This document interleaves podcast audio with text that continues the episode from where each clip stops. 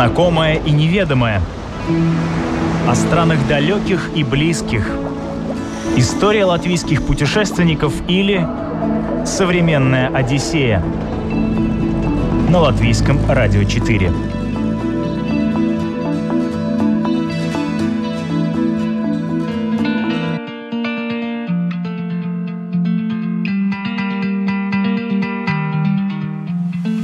Константин Журавлев бросил работу в офисе и отправился путешествовать. Он совершил кругосветку автостопом за 777 дней.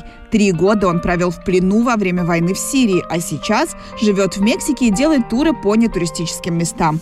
Как он решился поменять свой привычный уклад, как объездил 37 стран и каким открытиям привела его жизнь в плену. Всем этим и не только он готов поделиться в этом выпуске программы «Современная Одиссея». Меня зовут Елена Вихрова. Мы начинаем.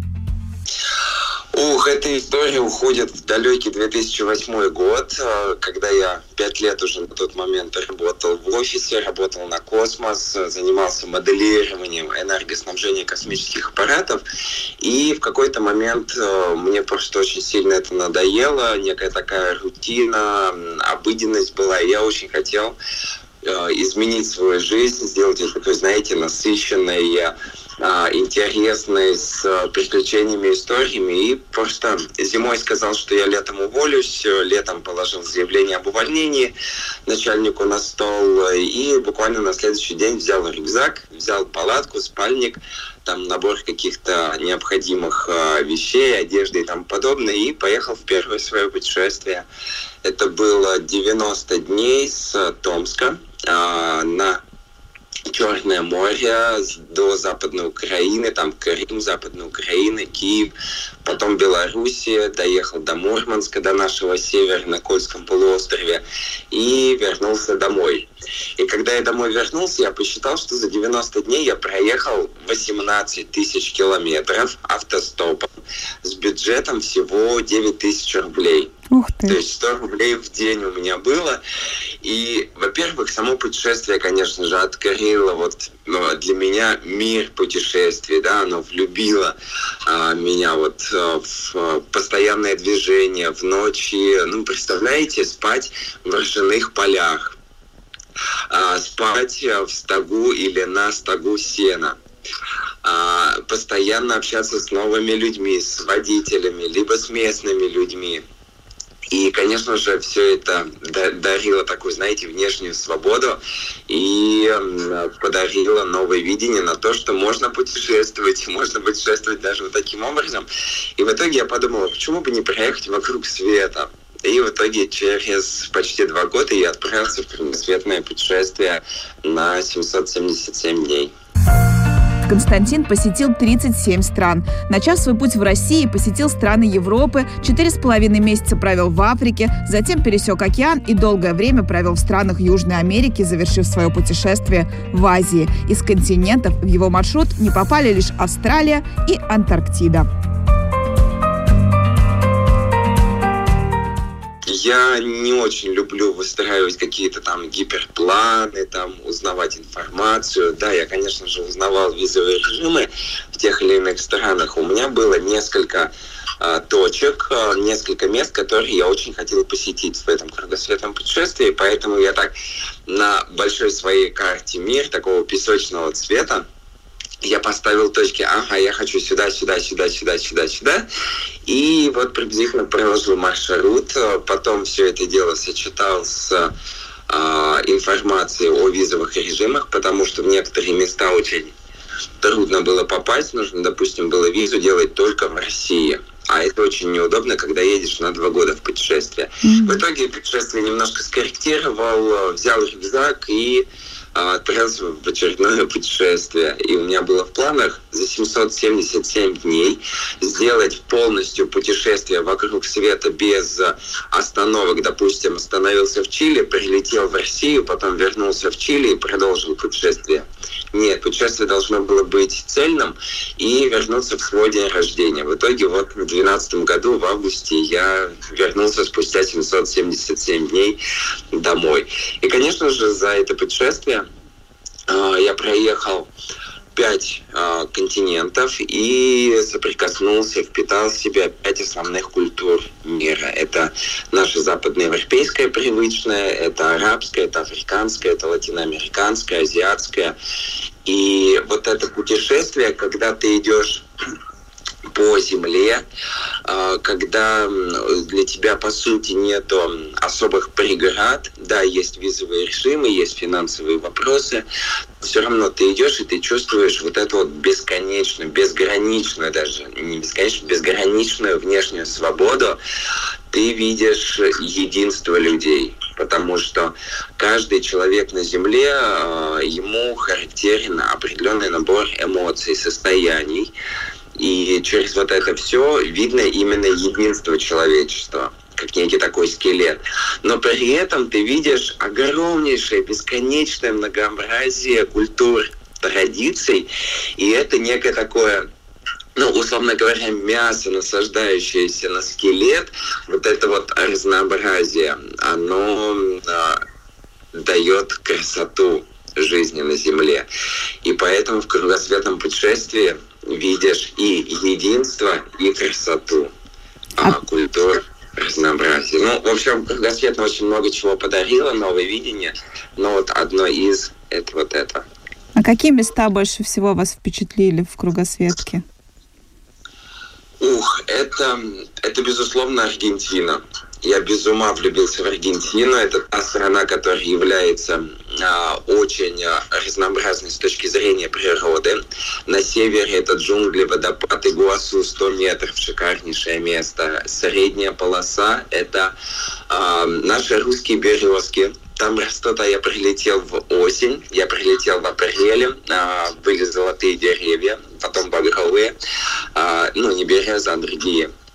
А, это западная часть Аргентины, горы Анды, чистейшие озера, Патагония на юг и, конечно же, огненная земля на самом юге. Это горные пейзажи, это шикарнейшие там тоже заливы.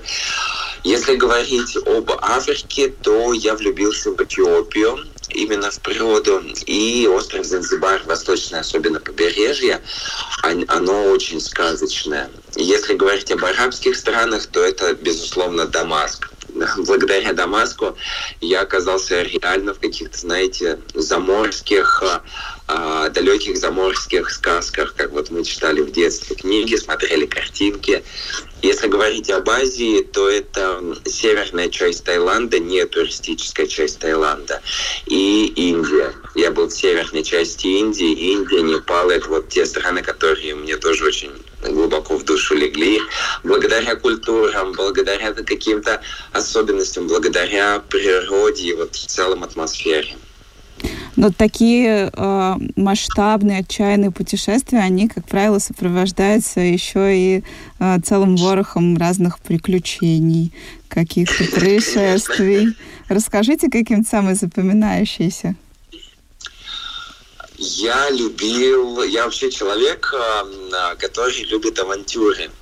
И я этого не знал, пока я работал в офисе. Именно первое путешествие показало, что я люблю куда-то лазить нелегально, а, ничего не делая плохого, просто вот а, включить себе такой дух авантюризма, дух приключений а, истории какие-то, соответственно, тоже получаешь, находишь.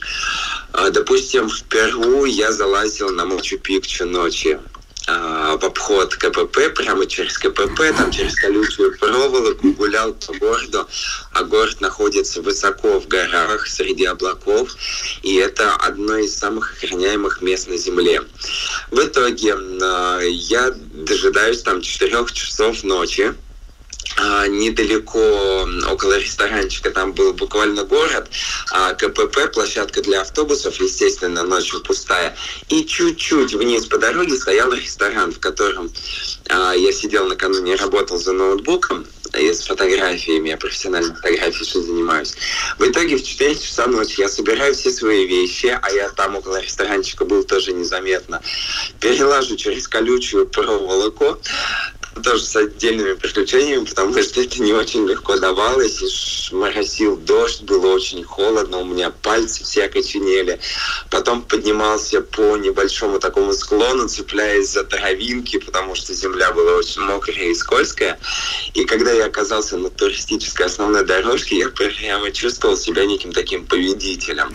И потом гулял по городу, и это тоже очень удивительное состояние, потому что когда мы посещаем вот такие туристические места днем, когда есть большое количество туристов, мы не можем э, на глубинном уровне прочувствовать а, энергию, энергетику, состояние этого места, да, и мы, как правило, в группе, и нас ведут, нам какую-то информацию заливают в голову, в уши, и это классно. Мы получаем информацию, но на уровне чувств мы прямо очень скудное что-то получаем. А здесь а, гуляешь а, по улицам, среди домов, а, без крыш, все каменное. Вот все, что каменное, все осталось. А, садишься, допустим, облокачиваешься на стенку и начинаешь закрытыми глазами представлять, как здесь ходят люди, древние индейцы, майя, там бегают ребятишки, там э, идут женщины с корзинами с базара, несут продукты домой, там мужчины какие-то мастера что-то делают, и это очень глубоко погружает. Но утром я поленился на залезть немножко так в джунгли, спрятаться и дождаться, когда придут туристы. И я там фотографировался штатива, и было очень холодно. Именно из-за холода я как-то так поленился. И в итоге, когда светало, меня обнаружили, как потом сказали, через камеры меня увидели и выставили на, э, через КПП, в общем, вывели из парка. И вы представляете, обнаружить путешественника э, в одном из самых охраняемых национальных парков, не просто где водопад, а где архитектура древняя, и не выставить никакого штрафа, не вызвать никакую полицию, просто сказать, все, иди, иди, так я еще имел наглость 20 минут, где-то 20 минут, уговаривать их, ребята, я путешественник, еду вокруг света, у меня бюджет 10 долларов в день, а у вас билет 55 долларов в день, это пять с половиной дней моего бюджета.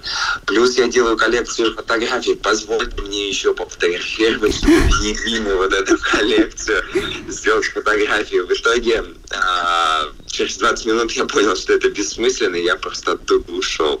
Поэтому дух авантюризма, если у человека присутствует, не нужно бояться его а, проявлять. Главное быть адекватным человеком. Меня обнаруживали и здесь, в Мексике. Я сейчас в Мексике живу, на пирамидах а, Чеченицы, на пирамидах в Поленке в 2012 году в кругосветном путешествии. О, не в Поленке, а Чеченица и, и еще, кажется, где-то, не помню. Вот, просто выставляли и все, сказали, если еще раз придешь, мы тебя тогда посадим в карцер. А сейчас давай иди своей дорогой. вот. А как это реально на 10 э, долларов в день путешествовать? Ну, в первую очередь, это, конечно же, очень большое желание, да, большое а, а мотивация происходит а, через желание увидеть мир. Если есть такой бюджет, то просто путешествуешь с таким бюджетом. И э, в данном случае это палатка, это спальник, это где-то водители приглашают в гости. Допустим, когда э, к вечеру подъезжаем к населенному пункту, куда едет водитель, бывает, что говорит, типа, ты где будешь ночевать? Я говорю, ну вот палатка есть, где-нибудь найду. Ну, давай там на ночь ко мне. Вот. Там же где-то покормят. Э, возможность есть постирать одежду, привести себя в порядок, да, принять горячий душ. И это, конечно же, еда такая простая. Это не рестораны, это какие-то кафе. Если мы говорим о бедных а, ресторанах, там еда очень дешевая, можно на улице кушать хорошую вкусную еду, не опасаясь, что там чем-то заболеешь. Вот, и это очень дешево. Если какие-то страны дорогие, то это еда из гипермаркета. Обычная еда, типа там помидоры, хлеб, бананы, ну вот то, что можно вот купить, там помыть и скушать. И, конечно же, это хостелы. А, хостелы достаточно бюджетная а, ночлег. И вот там тоже можно откушаться, можно купить продукты, нормальную еду себе приготовить. То есть, в принципе, главное желание. И если есть желание, можно даже абсолютно без денег путешествовать, можно зарабатывать во время путешествия деньги, либо онлайн, если какие-то навыки есть, либо а, на месте находить работу. Вот таких примеров очень-очень много. Я не работал, я в томских квартирах давал за 10 тысяч рублей в месяц. Это было где-то 330, там 300 долларов в месяц, а, когда курс был 32 рубля. И на эти деньги путешествовал. Не работал, потому что очень много занимался именно профессиональной фотосъемкой для коллекции и очень много писал заметок, которые тогда публиковал на сайте. Поэтому если бы я еще и работал, у меня бы не было бы такой коллекции фотографий, либо не было бы такого количества впечатлений и историй. Вы немножко упомянули про, про еду, начали тему. Хочу продолжить ее. Что самое необычное ели? Ох, самое необычное это было, ну, я не говорю о том, что это было вкусно, но это было в Гонконге. А, в Гонконг я прилетел из Мехико через Лос-Анджелес. В Лос-Анджелесе погулял денек с утра до позднего вечера. И в Гонконге там же все по-китайски, и очень много забегаловок на улице. И перед забегаловками очень часто бывают большие такие плакаты с фотографиями блюд и подписи, значит, на китайском, и цены были. Ну вот стоишь, смотришь, так, ну вот какой, ну вот по, по ценам, ну вот это, вот это, вот это, может быть, ну давай вот это. И в итоге я заказал, и когда кушал, там какой-то, может быть, суп лапша был э, с какими-то такими шарами. В итоге, когда я начал кушать один из шаров, а, я почему-то засомневался, и я не стал его доедать, а было два шара. И потом, когда я, а, ну, мне не понравилось по вкусу как-то действительно и по а, ощущениям, в общем, не, не, не для нашего, скажем так, а, менталитета, не для нашей кухни. И в итоге потом, потом, когда-то я то ли смотрел, то ли пересматривал фильм «Достучаться до небес», когда они там сидели в отеле и переводили а, блюда с французского языка, что же они там кушали. Там были бычьи яйца. И я вот подумал, они они вот эти ли шарики были тогда в Гонконге, я не уверен, но вот мне кажется, что это возможно было похоже. Вот, а если говорить о самых вкусных блюдах, то сам, одни из самых вкусных блюд это были в плену в Сирии. А, это был фуль. Фуль – это блюдо на основе э, э, фасоли, бобов или фасоли. И э, там э, также кисломолочка используется, типа сметаны, типа йогурта такого. И дополнительно специи, определенные специи, именно специи создают вот этот вкус, плюс оливковое масло. В Сирии кормили неплохо, и на завтрак часто давали фуль. Это было одно из самых вкусных блюд, которые я кушал. Ну, не потому, что я был в плену, и мне оно казалось вкусным, и здесь его тоже готовил уже на свободе. Это действительно очень вкусно. Фуль называется. Современная Одиссея на латвийском радио 4. Интересный факт в биографии Константина. Несколько лет он провел в плену. В октябре 2013 года российский путешественник был захвачен исламистскими повстанцами в Сирии и три года насильно удерживался у разных группировок. А всего-навсего хотел попутешествовать в одиночестве по пустыне, проверить себя. Это получилось после кругосветного путешествия. В кругосветном вначале я был когда я был в Египте, приезжал, я поехал а, с Каира не вдоль Нила, а поехал по пустынной трассе, там значительно левее, значительно западнее, если взять. И а, был, были три дня, когда я прожил в пустыне абсолютно один, и это были очень глубокие внутренние состояния, ощущения, переживания в, в нормальном смысле этого слова. И потому что я был абсолютно один. И э, после кругосветного, спустя год, у меня появилось желание прожить э, вот там же в пустыне. Место называется Белая пустыня, White Desert. И э, хотел прожить 21 день, э, но уже с закрытыми глазами, ушами, молча Там на десятки километров нету населенных пунктов, нету деревьев, а, нету воды, нету птиц. И подальше просто отходишь от э, такой пустынной дороги, трассе, где там раз, может быть, в полчаса одна машина проезжает. Вот, хотел э, побыть абсолютно наедине с самим собой в абсолютно, ну, в максимально мертвом месте, потому что мы можем уйти в лес, но там есть деревья, вода, птицы, звуки, а здесь вот а, максимальная отстраненность. И в итоге, когда я поехал, я поехал из Питера, тогда я уже обитал в Питере. А, проех... В моих планах было проехать через Грузию, Турцию, Сирию, Иорданию, Египет. И когда я пересек границу из Турции в Сирию. Я знал, что идет война. В 2013 году мы все знали, что идет война, но мало кто знал вообще, что там происходит. Это уже там в 2014 году пошли значительно более масштабные новости, а, потому что там Россия начала а, встраиваться открытым текстом в эту войну. И я перешел границу а, в том месте, где находилась группировка свободной армии. И когда я перешел, мне сказали, типа, ну, во-первых, спросили, типа, кто я, куда, зачем я иду и тому подобное. Я все объяснил. И они говорят, типа, вот мы свободная армия, мы воюем против президента, Россия поддерживает президента. И тут я понял, что меня арестуют, потому что, ну, обычное военное положение. А, я русский, Россия поддерживает президента, соответственно, можно на Россию надавить, а, что вот у них есть гражданин России, и Россия надавит на президента и, соответственно, высвободит какое-то количество военнопленных.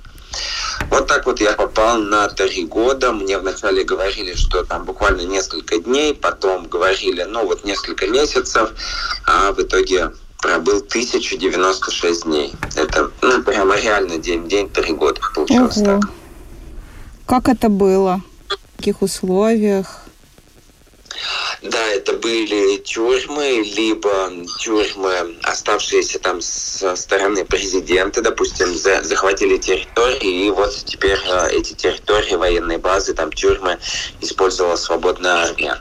Если визуально, вы можете вспомнить э, фильм э, известный «Джентльмены удачи», и там вот эта обстановка, когда заключенные спят на полу на пледах, когда железная дверь вот с этим вот окошком, куда заглядывает охранник. Вот у нас были, по сути, такие же камеры, э, очень буквально там две, наверное, три камеры были, когда были э, кровати металлические в два уровня. Э, редко, когда были такие матрасы э, поролоновые толщиной где-то 10 сантиметров, а в основном это были пледы. Вот. Кормили два раза в день, кормили реально неплохо. А, был завтрак, был э, ну, такой обед-ужин посередине где-то часа в 4-5 вечера. А, бывало так, что заключенные на следующий день э, там, остатки ужина выкидывали, потому что еды реально было много. Что касается взаимоотношений, во-первых, за три года, два с половиной года я жил в одиночных камерах, а, это были разные тюрьмы, разные населенные пункты, разные группировки, но в сумме получилось так, что это два с половиной года из трех, и полгода в сумме это были общие камеры. Иногда это было там 2-3 заключенных, иногда, ну, было как-то, это было 13 заключенных, мы спали, по сути, вот плечом к плечу, все рядышком. Вот, бывало так, что нас э, месяцами месяцами не выводили на свежий воздух. А было так, что там несколько месяцев я совершенно не видел солнца. Да, солнечный свет попадал через окошко, которое было высоко, потолки были, как правило, трехметровые. Но вот солнце бывало, что я там 2-3 месяца не видел вот своими живыми глазами. Было, конечно, тяжело, но к этому тоже привыкаешь. Человек – существо такое, которое, в принципе, привыкает к любым условиям. И здесь просто вопрос времени. Бывало так, что заключенных очень сильно избивали, либо а, либо в наказание, либо это был формат пыток. Э, меня никогда пальцем не трогали, потому что все знали, что я не виновен, что я просто путешественник. И по исламу а, невиновных вообще запрещалось держать. Это прописано даже в Коране. У меня был Коран на русском языке, мне его привезли через несколько месяцев. И я как бы понимал, что они идут против своей религии в этом плане. И они все это тоже понимали, им как бы немножко так стыдно за это было. Поэтому меня никогда пальцем не трогали. И иногда, не всегда, но иногда ко мне были такие особенно, более особенные а, отношения. Почаще иногда выводили на свежий воздух, допустим, там я заключался с охранниками, общался, мы иногда чай вместе пили. Вот. Но условия были разные. А как вас выпустили? Выпустили не знаю, потому что всегда речь шла об обмене военнопленными. Это вначале было 60 боевиков.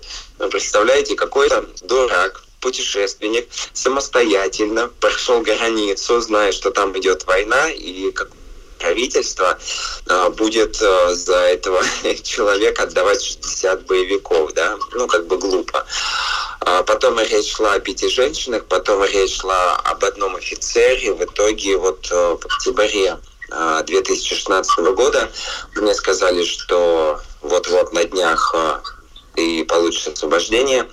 И вот просто освободили и все, передали меня в сирийские спецслужбы на КПП там на границе а, на такси посадили и перевезли.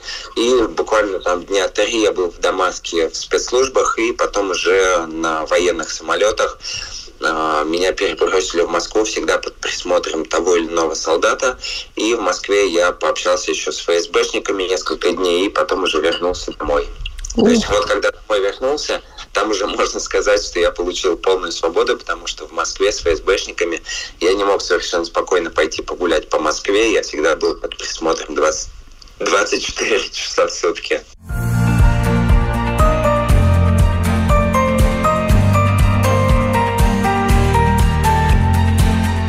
Сейчас Константин живет в Мексике и возит туристов по нетуристическим местам. Так он удовлетворяет свою внутреннюю потребность делиться красотой этого мира с другими людьми. Из всех многочисленных стран, где он побывал, он решил остановиться именно в колыбели древнейших цивилизаций майя, инков и ацтеков. Что у меня за плечами пять континентов, огромное количество стран. И в 2019 году, весной еще 2019 года, когда я был в Питере, я э, подумал, что нужно делать квесты. Потому что одно дело, когда есть тур, когда э, группа идет, приходит на какую-то локацию, им, значит, дается информация, они смотрят и идут дальше. А мне хотелось вот прямо больше участников э, путешествия погружать в приключения, в какие-то нормальные, безопасные авантюры, когда вот человек совершенно в другом формате путешествует, отличным от э, привычных классических. И в итоге я начал думать о Таиланде, потому что в апреле месяце там э, должен был проходить праздник Санкаран. Это очень мощная обливалка. Я был дважды на этом празднике в кругосветом и после. И подумал, что под этот Санкаран сделать вот квест по Таиланду. В итоге я не успел все подготовить и переключился хорошо. Так, какая страна, какая страна, начал перебирать из тех мест, где я был, и остановился именно на Мексике, потому что охота передать дух а, Индианы Джонса, вот этих вот приключений, а Мексика просто наполнена вот этими руинами майя, ацтеков, где-то там в прериях, где-то спрятанных в джунглях, когда можно там лезть, что-то находить. Когда а, посещаешь именно помимо туристических, которые тоже являются классными, посещаешь абсолютно не туристические какие-то руины, спрятанные в джунглях, и там ищешь подсказки, какие-то кусочки карты, какие-то артефакты, потом разгадываешь их, едешь в совершенно другое место, и там снова ищешь. И вот так вот по цепочке, помимо а, получения вот классической информации о достопримечательностях. То есть я расширил впечатления участников. И почему еще Мексика? Потому что помимо там более тысячи э, памятников архитектуры древности в Мексике. Здесь очень разнообразная природа. Мехико – это прерии, это, вот знаете, вот как, как Техас, да, как вот северная часть Мексики, это эти кактусы, это сухая такая. Дальше идет, идут джунгли. Мы приезжаем через джунгли, мы приезжаем через каньоны. У нас есть в программе сплав на лодке по каньону. Высота стен до тысячи метров, то есть километр над тобой высится стены. А, это водопады, это колониальные города, очень красивые. Это деревушки с живущими майя, настоящие потомки майя. Они очень сильно отличаются от мексиканцев классических. Это острова, это снорклинг, это одни из самых лучших в мире пляжей, потому что здесь, в Мексике, во всяком случае, Карибское побережье, это ракушечный, очень мелкий песок, он очень светлый, почти что белого цвета, и он не накаляется на солнце. Вы можете совершенно спокойно по нему ходить там а, в самое в самое пекло, там, в июле, в августе. Поэтому вот это огромнейшее разнообразие, это только часть того, что я э, перечислила, но, конечно же, э, зазвало делать такие квест-путешествия по Мексике.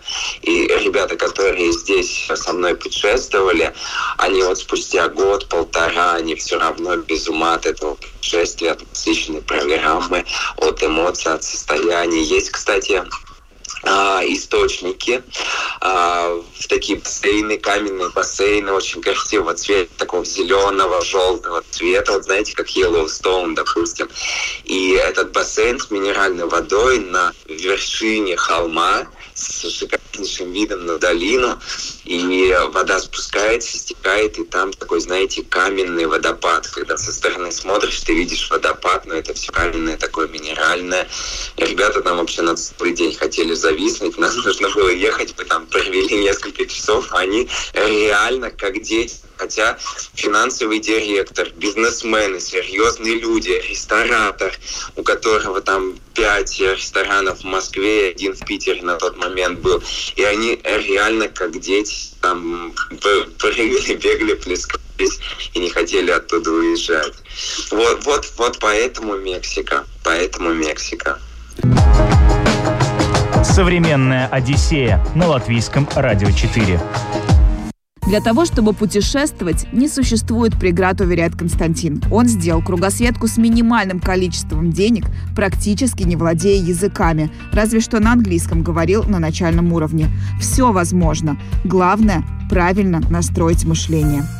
Суть в том, что, да, главное это желание, желание увидеть мир, желание совершить путешествие. И когда я отправлялся в кругосветное путешествие, я по-английски даже толком не говорил, но язык жестов работает. И когда я отправлялся в кругосветных, мне близкие, близкие друзья, от которых должна была быть поддержка, говорили, Костя, ну куда ты поехал? В Африке там болезни, тебя убьют, ограбят, ты не говоришь по- по-английски, там еще, еще, еще что что-то, и просто все это не слушаешь и отправляешься. И действительно, кругосветное путешествие, оно, ну, в моем случае, это о внешней свободе. О внешней свободе, об единстве человечества о вот, многообразии культуры, о чем я уже сказал. А, три года в плену в Сирии, я об этом совершенно спокойно говорю, я не испытываю никаких болезненных ощущений, потому что для меня это является путешествием. Это не плен, это все-таки путешествие, потому что именно вот эти три года, они меня очень многому научили. И серия «Три года» — это в первую очередь о внутренней свободе, о внутренней гармонии, когда освобождаешься от всего ненужного, когда тебя принудительно от этого освобождают, и ты это принимаешь, ты с этим смиряешься. И вот когда я уже получил свободу, как э, некое такая, э, некое подведение итогов вот этих трех лет, э, некой философии, которая помогла мне психологически там выжить и вернуться по принципу «Эй, классно попутешествовал!» Вот. Это мысль следующая. Мы можем сломаться в трудной ситуации – а можем использовать ее, чтобы стать чище и сильнее. И любой человек э, в обычной жизни испытывает э, достаточно часто трудные ситуации, там, в семье, с друзьями, взаимоотношения, там, на работе, в бизнесе. И все эти трудные ситуации, как правило, не всегда, но как правило, человек воспринимает а, как негативное что-то, и он сопротивляется этому, он теряет энергию. А на мой взгляд, и мне это очень сильно помогло, необходимо принять эту ситуацию, смириться с ней. Она уже произошла. Ты не можешь вернуться в прошлое, не можешь ее предотвратить. Поэтому задача сейчас я принимаю ее, и я ее буду использовать. Как я могу ее использовать? Что я могу из нее извлечь? Э, какие преобразования я могу в себе сделать благодаря этой ситуации? И когда мы обращаем на это внимание, когда мы это используем, мы действительно получаем невероятно масштабный опыт а, понимания и внутреннюю свободу, внутреннюю гармонию, которые на, напрямую влияют на качество нашей жизни. На этом у меня все. Программу подготовила и провела Елена Вихрова. До новых встреч.